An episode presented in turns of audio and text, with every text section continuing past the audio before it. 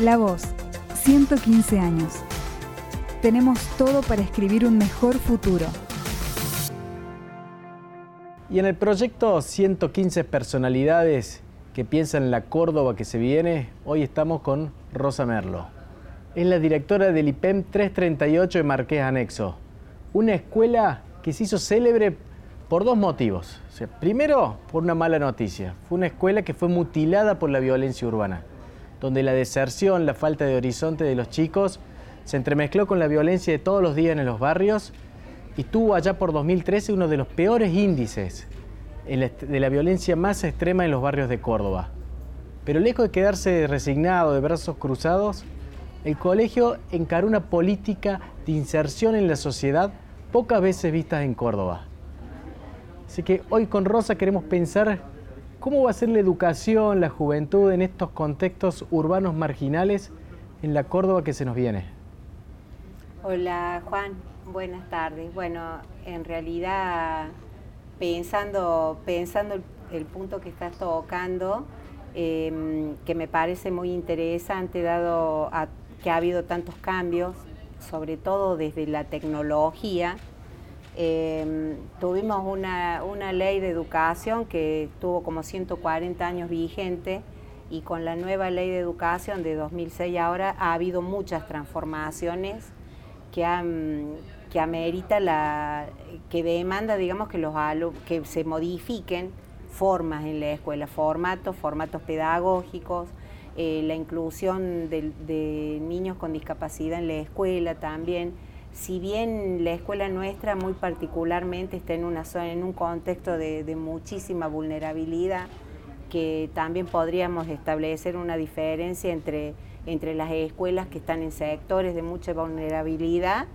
y, otras que no están en sectores de tanta vulnerabilidad. O vos me decís que hoy la educación no es la misma en toda la ciudad. No, no, intentamos, o sea, el desafío es mayor. Te quiero decir que cuando, cuando los niños vienen de familias de, de escasos recursos, de familias que, a lo mejor el alumno es el primero que ingresa al sistema educativo, entonces el trabajo lo tiene que hacer la escuela.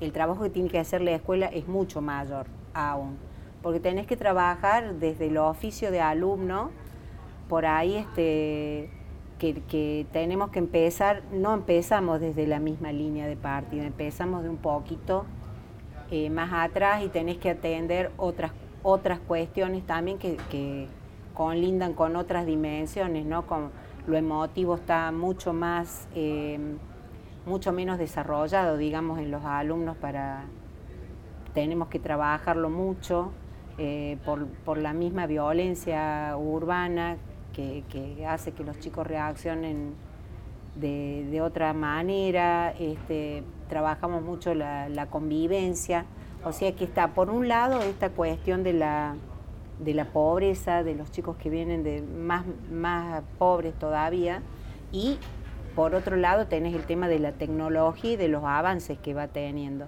y de los cambios propiamente que van surgiendo dentro del sistema educativo. Eh, ya te digo, los nuevos formatos didácticos, la inclusión, eh, la, inclusión con calidad de chicos, de todos los chicos, incluso chicos con discapacidad. Casualmente ahora cambio, se derogó el decreto 311, tiene muchas cosas en común y otras eh, que se vienen a sumar, digamos, con, la, con el decreto 1825 en lo que respecta a discapacidad y también el tema de, la de las nuevas tecnologías. Los chicos ahora con los teléfonos inteligentes, este, enseguida eh, Otro el desafío, otro el desafío dentro del aula, lo que plantea. Claro, claro, son, son dos cosas que, van a la par en lo que necesitamos nosotros este, desarrollar en la escuela. Y por supuesto el tema de, de las modificaciones o las renovaciones que hay que hacer en lo que implica eh, el, aprendizaje de los chicos, es un aprendizaje de proceso, ya no se trabaja de la misma forma que antes con la, con la didáctica de convenio, sino que van cambiando los formatos y los profes se, se, van ayornando, se tienen que ir ayornando a los nuevos formatos. Ya no es como, como que el profe era el que venía, viste, y daba las clases magistrales, ¿entendés? E, e dictaba clase y el alumno recibía Ahora es mucho la clase. mayor el ida y vuelta con el alumno. Ahora eh, los profes ya están, me parece que rotando a coordinadores del aula, a, mm, acompañar, acompañar este, el proceso de aprendizaje del, del alumno y a su vez de cada uno de los alumnos que va teniendo en el aula porque imagínate que tiene que tener, digamos, ya un currículum para cada chico. Ya haces planillas en donde, en donde vas viendo cuáles son las capacidades o las habilidades más desarrolladas del alumno para apoyarte ahí y de ahí partir para, para, las otros, para los otros aprendizajes que, que consideramos que tienen que tener eh, los alumnos por los contenidos básicos, ¿no? Seguimos con, el, con, la, con los contenidos mínimos básicos que, tienen que acceder los alumnos. Carlos, nosotros cuando empezamos hace casi un año atrás con este proyecto de entrevistas, hablábamos con el padre Oberlin, que le ha hecho una obra en la zona de Barrio Mibre, también un contexto urbano marginal. Y él hablaba mucho, hacía mucho hincapié en darle un horizonte a los chicos, que él ve que en algunos sectores de Córdoba el horizonte de los chicos es mucho más chato si es que no está atrás. ¿Ustedes cómo ven que desde la escuela se puede contribuir a fortalecer esos horizontes? Bueno, yo creo que acercando, acercando las habilidades de los chicos a los puestos laborales que se, que se, que, que también están cambiando, ¿no? Convengamos que también el sistema laboral está sufriendo un cambio. Mira, yo te decía de todo lo que tardó la ley de, de educación en modificarse desde 1884 al 2006 y fíjate del 2006 al 2000 al 2020 o a futuro los cambios, los cambios que ha ido teniendo mucho más rápida las transformaciones. Más, entonces uno siempre prepara a los alumnos los objetivos para el mundo laboral, para el estudio superior y para, para la ciudadanía, para la sociedad.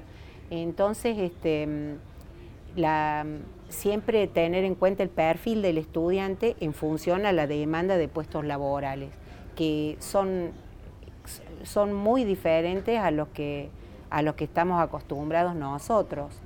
Y nosotros eh, del sector donde, donde estamos emplazados, este, también cuesta que los chicos sigan estudios superiores. Entonces, este, sí entendemos la necesidad que tienen los chicos de apenas egresar, eh, contar con algún oficio, alguna habilidad para, para, tener un ingreso para ayudarse a pagar lo que ellos quieran, quieran ser a futuro.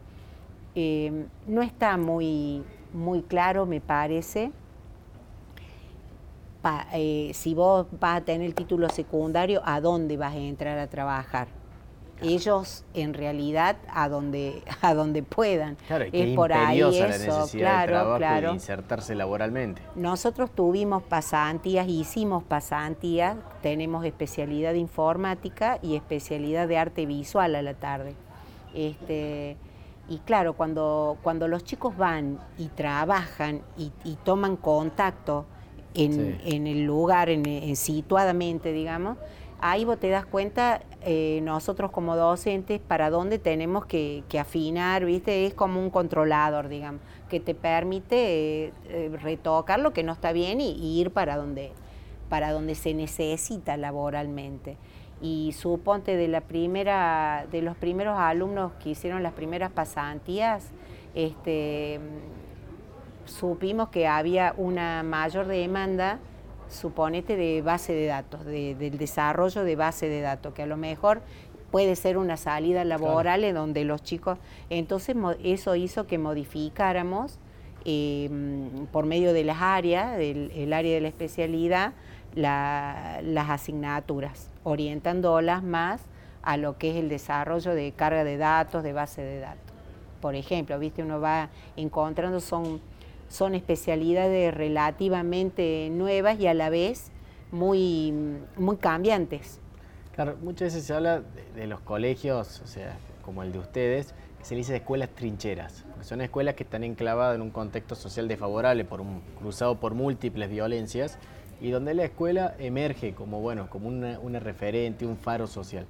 Pero también desde el ámbito de la educación, nosotros queremos ser escuelas trincheras, queremos ser una escuela como cualquier otra escuela.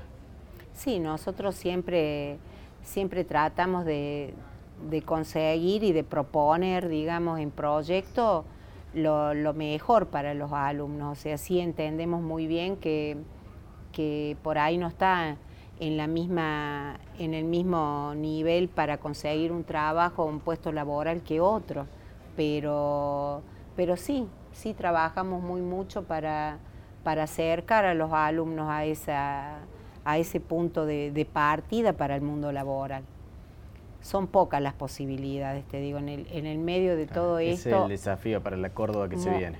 Y para nosotros, para el contexto nuestro sobre todo, ¿no es cierto? Donde donde tenés chicos que tenés que, ojalá, ojalá todos nuestros alumnos salieran de la escuela y tuvieran un, un, título, un título que los habilitara plenamente a trabajar.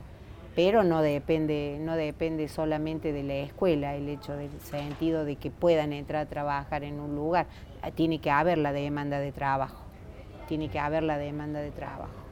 Y, mm, y con respecto a esto, bueno, eh, nosotros en ese contexto tenemos eh, el primer desafío que es que el chico termine la secundaria, que no abandone, que, no abandone la, escuela. Es grande, es grande el porcentaje de abandono que hay, yo creo, en el sistema educativo. O sea, con esto de la inclusión, con esto de, de la desigualdad, este, que se, han logrado, se han logrado este, aumentar la matrícula, o sea, eso implica que hay más chicos dentro del sistema educativo, pero darle la gradualidad y que, y que puedan finalizar la trayectoria. Eso es tan importante o más importante también que, el, la posibilidad que tengan de ingresar a trabajo. Yo creo que los dos están a la misma, a la misma altura en la balanza. Bueno, Rosa, muchísimas gracias. Siempre es muy interesante escucharte y siempre tus reflexiones realmente nos invitan a todos a pensar en esta Córdoba de hoy, pero también proyectar la Córdoba que se nos viene. Así que bueno, muchas gracias. No, gracias Juan. Gracias por invitarme. Seguí escuchando las entrevistas del ciclo La Voz 115 en Spotify, Apple Podcast, Google Podcast o en lavoz.com.ar.